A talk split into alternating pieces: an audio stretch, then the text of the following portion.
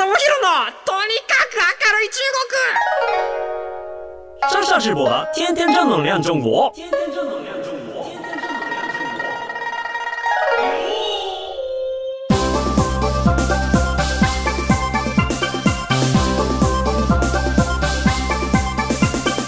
中国。先生们、女士们、大家好，我是上上直播。皆さん、こんにちは。中国ビリビリナンバーワン日本人インフルエンサーコンテンツプロデューサーの山下智博です。日本放送、ポッドキャストステーション山下智博のとにかく明るい中国。まあ、いろいろ今回もですね、中国の明るい話題を、えー、紹介していきたいなと思っています。よろしくお願いします。はい。そういうことで最近ですね、ネットフリックスで、ブルーピリオドっていうアニメを見始めたんですよ。で、ブルーピリオドっていうのは何かっていうと、あの、まあ、いわゆる芸大？芸術大学を目指す、まあ、高校生のお話なんですよね。あの勉強がすごいできるんだけど、まあ、タバコ吸ったり不良だった男の子が、とある絵を見て心を奪われて、絵の世界にはまっていくんですよね。で、徹夜明けの渋谷の朝って、確かにすごく青いなっていうところがあるんですよ。なんか、徹夜明けのそう飲み会明けの朝の雰囲気って独特じゃないですか。でなんかそれを持ってきていや僕にはこれはすごく青く見えるって言ってその美術の授業で渋谷の街を描いてわーっと青い色で色をつけるんですよ。でそれが、あのーこうすごくこう評価されてでライバルといいますか幼馴染のこう、あの絵をずっとやってる人がそれを褒めてくれるんですよね。でそこからなんか美術に興味を持っていくと。でもやっぱ一方で、まあ、美大なんか入っても将来ねえじゃねえかみたいな。あの普通にいい大学入って、えー就職した方がいいんじゃねえかっていう中でなんかその美術の先生がまたねすごいいい先生であなたが青く見えるならリンゴもウサギの体も青くていいんだよっていうでもその本当にこうアートの世界表現の世界の素晴らしさっていうのをこう教えてくれるんですよ。もうこんな先生に出会えたらいやもうアートハマっちゃうなっていうぐらいの本当にこう美術っていいなアートっていいなっていう風に思えるようなそういうアニメなんですけれども僕は芸術大学出身なのでそれを見ながらいやいやいやちょっと待って待って待って待って待ってとあのちゃんと東大とか行けってか思いながら 親親のような気持ちでヤトラって言うんですけど、その男の子が、ヤトラヤトラダメだちゃんと携帯に行っちゃダメだみたいなことを言いながら嫁と見て、あの、うるさいって言われているんですけれども、あの、芸大って皆さんやっぱり憧れってあったりするんですかね？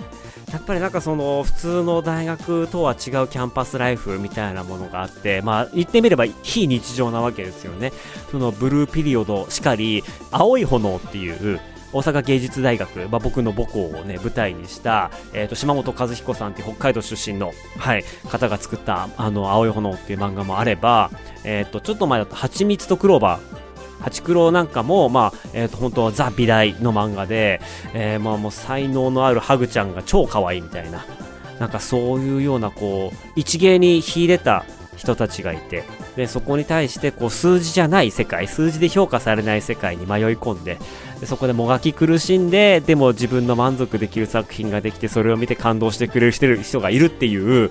本当にこう、心温まるんだけれども、やっぱね、なんか芸大を卒業すると、そうじゃねえよっていう、そんなんばっかじゃねえよって思うところもすごくたくさんあるんですよね。まあ多分どこの大学行っても、どこの業界に行っても、あの一部一握りの成功者、一握りの成功サクセスストーリーを見ていいなって思ってみんな志してみんなね、辞めていったりとか、散っていったりとかっていうのはどこでもあるんでしょうけど、まあ生地自分が体験している芸術大学っていうところもあるので、なんかそこら辺はね、どうしてもシビアな目で見てしまうんですよね。なので、まあ今日のテーマとしては、まあ僕がこう、芸術大学時代に味わったちょっと変わったエピソードと、あと僕実はですね、あの、上海大学美術学院っていう、えー上海のその、まあ、いわゆる芸大ですね、えっ、と、に、大学院に3年間通ってたんですよ。で、なので、えっ、と、まあ、日本の芸大、中国の芸大、日本の美大、中国の美大、何が違うのっていうところのお話をさせていただこうかなと思っています。で、まずはちょっと僕の大阪芸術大学時代のお話からなんですけれども、やっぱりね、なんかその、高校生からしたら、いや、もう、本当にキラキラですよ。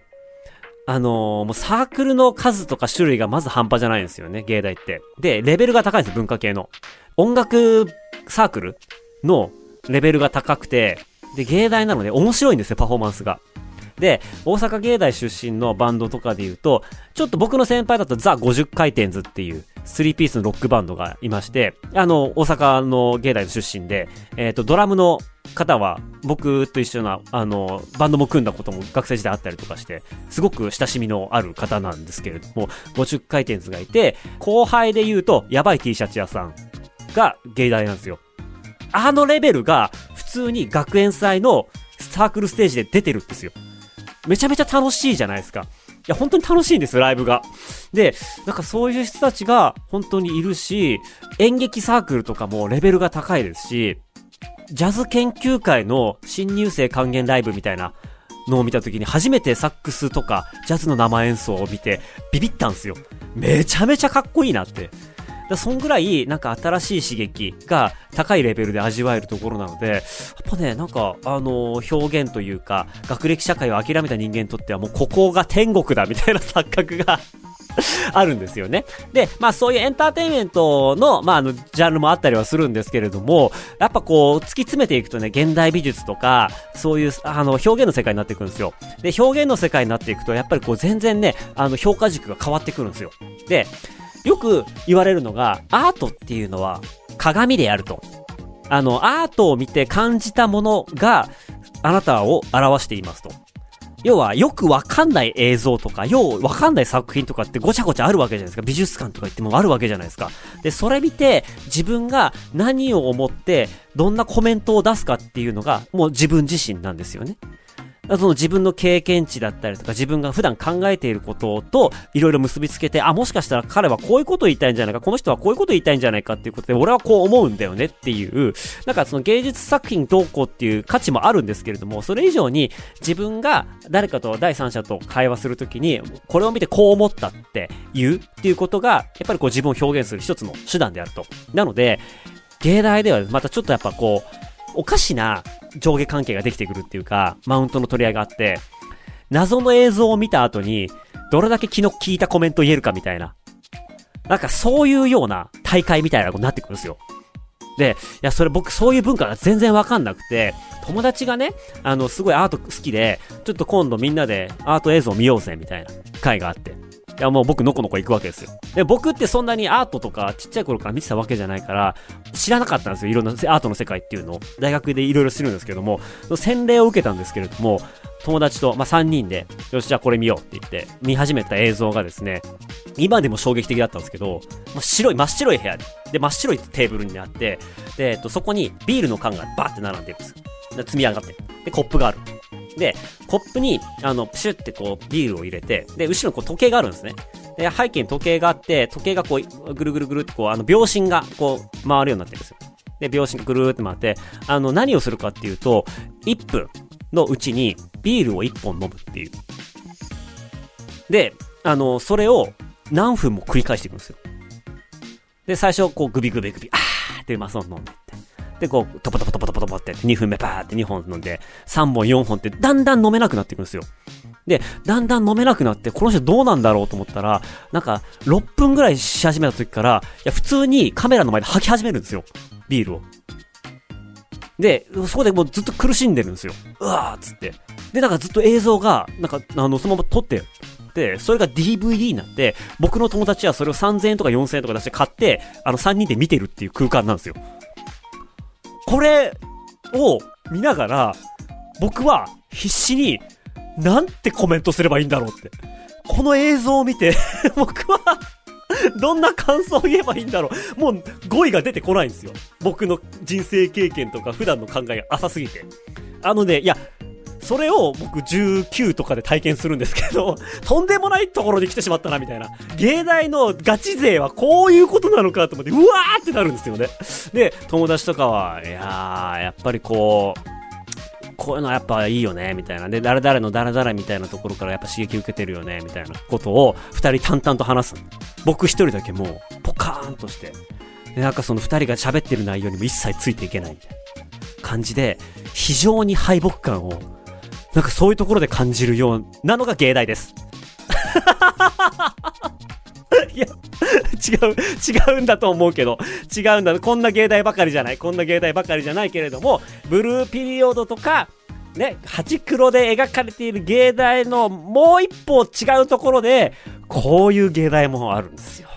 ね、こういう芸大をね、僕は知っているからね、あのーやっぱ真面目な人ほど、そっちの世界にこう、のめり込んでいくっていうか、ある意味ではすごいアカデミックな世界なんですよね。芸術大学っていうのはね。なんかあの、評価基準っていうのが相対的というか、絶対的なこう数字の評価はなかったりするので、結局、そのアート界で有名な誰々が評価したとか、えー、誰々かにこう評価された後、その大きな展覧会とか国際展に出ましたってなったらどんどん箔がついていく。で、自分が作っているものに対していろんな言説がついてくるんですよね。彼はこういうような幼少期を過ごして、こういうような経験をしているから、彼の作るものは今の時代のこういうものを表していると。いうようなことを、えっ、と、代弁してくれるギャラリストとかキュレーターって言われるような、いわゆる画商ですよね。絵とか作品を売ってくれる人が現れて、その人がどんどんブランディングしてくれて、で、それを少しずつステップアップしていくんですよ。だから、本人は、えっ、と、自分でやりたいことをどんどんやっていって、で、ギャラリストだったりとか、そういう人たちが、こう、絵をとか作品を売ってくれるっていう、そういったこう、成功のループにはまっていくと、アーティストって成功していけるんですよね。で、それを目指して、みんなやっぱこう、学生の頃から作品を作って、いろんな展覧会とか、いろんなアートフェスティバルとかに応募して、で、あの、そういった人たちの目に留まるのを、こう待ちながら、どんどんどんどんこう、トライアンドエラー、自分の作りたいものと、えー評価されるものと、人々に人気になるものと、そういった専門家の心をつかむものっていうものの、そういったものを少しずつ体得していくっていうのが大学生なんですけれども、なんか、まあ、そういう風に考えると、やっぱり、まともな思考してたら、まともな作品しか作れないっていうか、面白くないんですよね。やっぱり、あの、人と違うとか、変なものを見たりとか、気の利いた、なんか不思議なコメントが言えたりとか、人とは違う書物を読んだりとか、そういった、なんか人と違うものを突き詰めてこそ価値が出て、それでこう評価されるのが芸術の社会なんで、なんか大学卒業した後、芸術の道に進む人ってやっぱ本当に少なくて、えー、大体の人はアートの関わるのを自分が作るのは趣味として続けるけれども、基本的には一般の職種について、まあその中で、まあ社内のクリエイティブをちょろっと担当したりとか、かそういうような感じの、えっ、と、まあ就職していくっていう人がやっぱすごく多いんですよ。でもやっぱこうね、普通のいい大学から来た人から比べると、やっぱちょっと若干ずれていたりとか、一般の社会的な常識、欠如していたりとかするので、なかなか馴染めないパターンとかもすごく多いですし、なんかそういったこう、ね、生き方、世の中の一般的な生き方に対してアンチテーゼをね、あの、作っていくのが芸術大学みたいなところもあったりするので、やっぱそうなると中途半端に生きづらくなってしまうみたいなところも本当にあったりするので、ブルーピリオドを見てると胸が痛むんですよ、僕は。ね、いや、なんかそんな感じで評価される、そういうこう、なんか変わり者こそ最強っていう日本の芸術大学にいたわけなんですけれども、えっとですね、僕あの、中国の芸術大学の、えーっと、大学院にいたんですね。で、一応専攻としてはアートマネジメント。あの、僕も、あの、大学の専攻がアートマネジメント、芸術計画学科、アートプランニングっていう、いわゆるその、あの、アートイベントだったりとか、展覧会を企画したりする人だったんですね。あの、そういう学科なんですよ。プロジェクトを立ち上げて、自分は手を動かさないけれども、代わりに手を動かしてくれてる人たちを仲間に引き込んで、まあ、その人たちと一緒に一個、あの、イベントを作るとか、プロジェクトを作るとか、なんかそういうような、えっ、と、企画屋さんの仕事を、あの、学科だったんですけれども、まあそういうこともあって、中国で大学院に入ろうと思ったら、やっぱりその、大学時代にやったことの延長線じゃないと、その大学に入れないですよっていう、言われるんですよ。いわゆるその本科で4年間で経済学を学んできた人は、あじゃあ中国で経済学学べますよと。でも、はい、山下さん、あなたは大学何やってましたか？あの、アートの芸術計画を勉強してました。ああ、なるほど。じゃあ、あなたの行けるところはここです。上海大学美術学院ですっていう、もう強制的にそこに決まってしまうっていう。あの、大学院から、ちょっとじゃあ僕も MBA 目指して頑張ろうなんていうことがたやすく言えないっていう。なんかそんな中で、上海大学の美術学院っていうところに入ったんですね。で、そこは、あのー総合芸術大学とは違って、上海大学って一個、まあ、あの、普通の大学、えっ、と、一般教養とかもやるような、えっ、と、大きな総合大学がある中の、まあ、一部のが、美術学院として独立しましたっていう感じなんで、キャンパス全体が芸大みたいな雰囲気ではないんですよ。ね、でもそれにしても、えっ、と、僕すごく日本の芸大と比較してびっくりしたのが、サークルがほぼほぼないんですよ。あの、僕が行ってびっくりした、その音楽サークルとか、えっ、ー、と、なんかそういうこう演劇サークルとか、あるはあるんですけれども、活動が全然身が入ってないというか、なんかそんなに盛り上がってないですよね。中国自体サークル活動がそんなに盛り上がらない国ではあったりするんですけれども、まあそんなのもなければ、クオリティもそんなに高くなければ、芸大特有のなんか謎ファッションしてるやつもあんまりいない。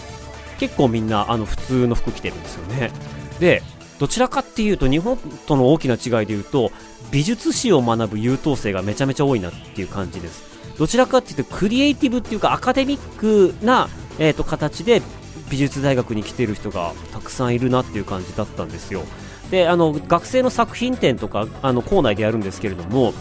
なんかぶっ飛んだ発想の人があんまりいないような印象でした。なのでどちらかっていうと、まあ、こう言っちゃなんですけども、自由さ、バカさ、おもろさみたいなところっていうのが、いや、あの、大阪芸術大学がもうそこしかなかったんですけど、自由でバカで面白いっていう、なんかそこしかなかったんですけど、いや、非常にアカデミックな芸大だなっていうふうに 思いました。で、あのー、ゼミとかでも、授業とかでも、まあ、発表があるわけですよ。じゃあ皆さん、ね、来週の、えー、この授業までに、えー、自分の好きなアーティストを調べて、みんなの前で発表してくださいと。持ち時間は、えー、10分ですと。で、あの、パワーポイントで資料作ってもいいですし、お話ししてもいいですし、あの、皆さん自由に、えー、好きなアーティストを発表してください。で、もう、芸大のノリだったら、ここで、もうどれだけアウトローな、意味のわからない、あの、表現をしている人を、こう、紹介するかみたいなところが、やっぱりこう、プライドというか、いかにこう、面白い人たちをピックアップしてくるかみたいなところが、僕の中でもあって、まあ、ただ、笑わせに行くのではなくて、ちょっと、あの、革新的な、なんかクリティカルなものをやりたいなと思って、当時、三宅洋平さんっていう、えっ、ー、と、選挙に立候補している方が、選挙フェスって言って、えっ、ー、と、選挙カー出せるじゃないですか。選挙カーであの音出せるっていうのを利用して、選挙で演説じゃなくて DJ パーティーというか、クラブミュージック流して DJ やりながら、なんかその音楽に合わせて、こう、自分でやりたいことを語るっていうような、いわゆる、こう、選挙の制度にのっとって、えー、実はそのパフォーマンスとかイベントっていうのを、駅前の一等地で、毎日のように繰り返すっていう、まあそういうこう、表現活動、選挙活動をやってた人がいて、あ、中国は選挙活動とかないし、まあこういうような、あの、まあポップで、で、公共空間でやるような分かりやすい表現とかみんな見せてたら喜ぶんじゃないかなと思って、じゃちょっと彼のこう研究をして、その彼の三宅さんの話を、まあ、僕はしてしに行こうと思って、こう、しっかり資料作って、で、まあ、みんなに見せたんですけど、みんなシーンとしてて、あれ？と思って、めちゃめちゃ滑ったんですよ、結果的に。で、他のみんな何発表したかっていうと、なんか先生がこれまで授業で紹介した芸術家の作品を紹介したりとか、めめっちゃ真面目なんですよ。みんなめっちゃ真面目で、もう人を笑わせようとか、人を驚かせようとか、そういう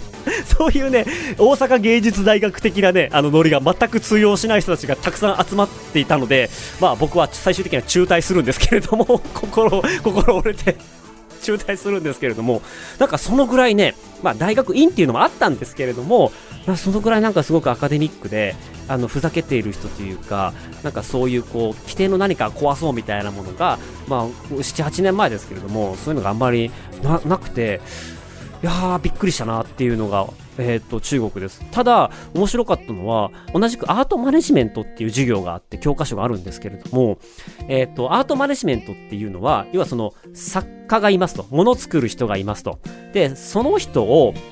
えー、紹介するために展覧会をやりますと。で、展覧会をやっていろんな人に来てもらって、えー、お客さんが買ってくれるためにはどうすればいいかみたいな、そういう企画を作って、えっ、ー、と、展覧会をやって、最終的に絵を買ってくれたらこのぐらい儲かりますね、みたいな、そういう世界なんですけれども、日本で教われるのは、まあ、展覧会をどういうテーマでやったらいいのか。その作家さんが何をえ、ー、と、こう、すごいこだわって作ってる。なんかすごい青にこだわった作家さんですと。で、青にこだわった作家さんを5人集めてみました。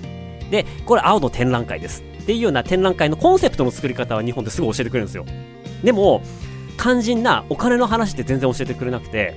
でも、あの、中国のアートマネジメントの教科書は、展覧会やります、アートイベントやりますってなった時に、ペラペラペラってめくっていくと、お金の話がすぐ出てくるんですよ。これは一般的には、これにはいくらぐらいかけて、広報費いくらで、会場がいくらで、で、このぐらいの収益が出ないと赤ですと。で、この赤を埋めるためにどういうふうにしますかと。で、券を売りますかと。え事前にもう、あのスポンサーを見つけますかと。えお客さんがもう作品買ってくれる人先に見つけた段階で展覧会やりますかとかっていう、お金の話をしてから表現の話に入っていったりとかっていう前提が結構違って、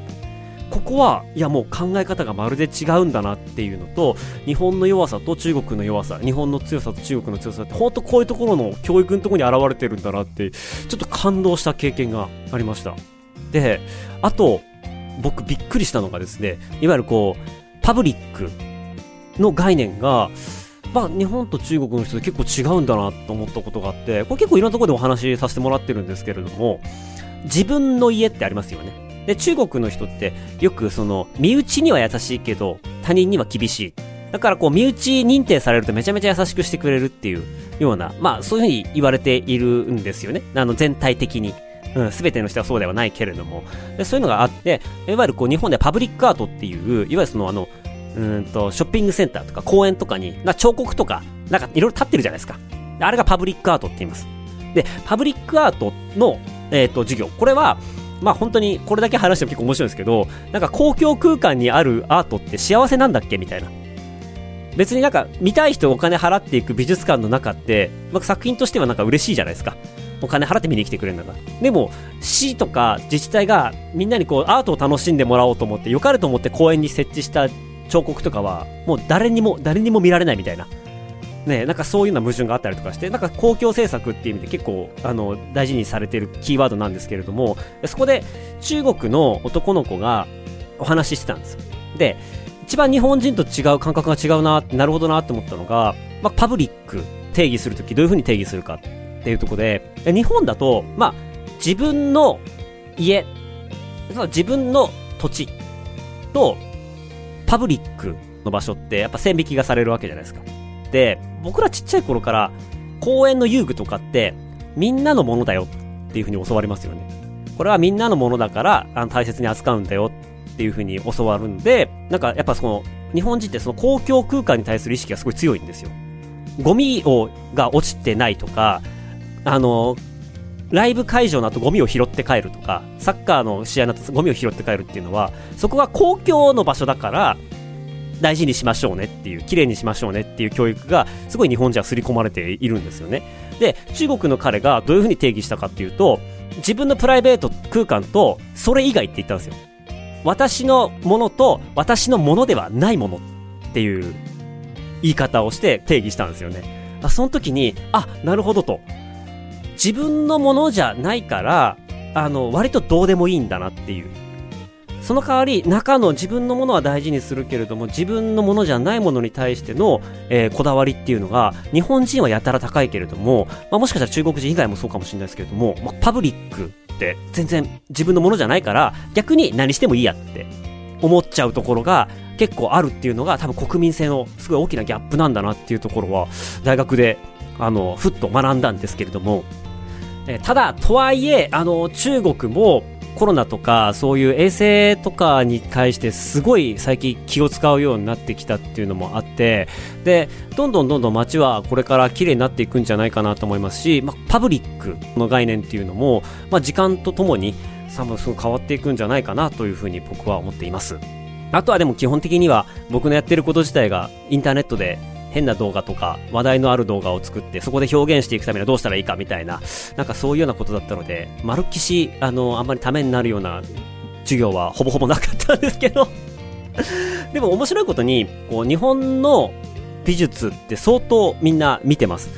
中国の人たち先生とかも含めて。で結構昔のものとか今中国で活躍している世界的な現代美術のアーティストってえっ、ー、と1900年代の後半とか割とあの日本に、えー、いたりとかする時期が結構長くて、日本で活動してたりとか、まあ日本でいろんな影響を受けたりとか、日本にその彼らが作った初期の作品があったりとか、なんかそういうようなものがあったり、あとは、あの、中国から古来のいろんな作品とか工芸品とかが意外と日本の方がしっかり保存されていたりとかっていうことがあったりするので割とねあの中国の、えーと、美術研究している方たちも日本に来たりしてで日本であの中国の昔のものの資料を漁ったりとかっていうことも結構あるみたいで思ってる以上に、えー、中国の美術業界っていうのは日本の方を見ていたりとか日本の方に、えーとまあ、ちょいちょい来たりとかっていうこともあったりとかしましたね。はい。なんかあのー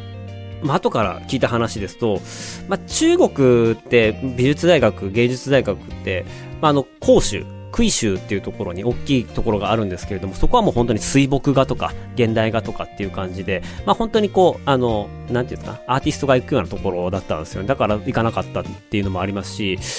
で今、もう一回行くとしたら、中国伝名大学っていう、まあ、メディアとかコミュニケーション専門とするエリート大学いわゆるそのメディア学とか学べるようなところ、映像とか学べるところですね。あとは北京電影大学っていう映画の専門教育を行うような大学。今はもう、映像業界もめちゃめちゃ強いんで、なんかそういうところとかに行けると、日本人のこういうくだらないことを考えたりとか、なんかアホな発想をするとかっていう、この得意技ってあまりこう中国の人持ってる人少ないんですよ。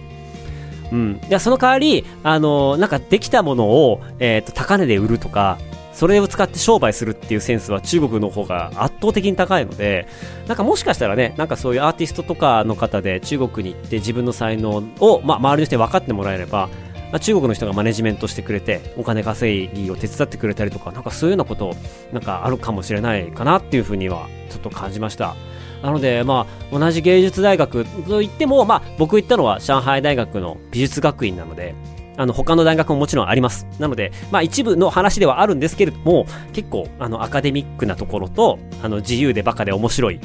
まあ特に、それは大阪芸術大学が結構顕著ではあると思うんですけれども、まあそんな大学の違いが、芸術大学の違いがありますよっていうお話をさせていただきました。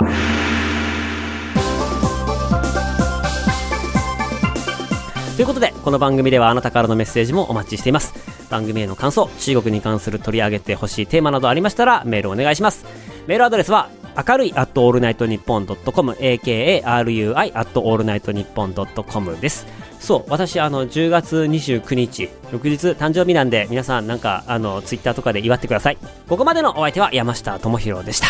生ダジャ、シャツ、在地さようなら。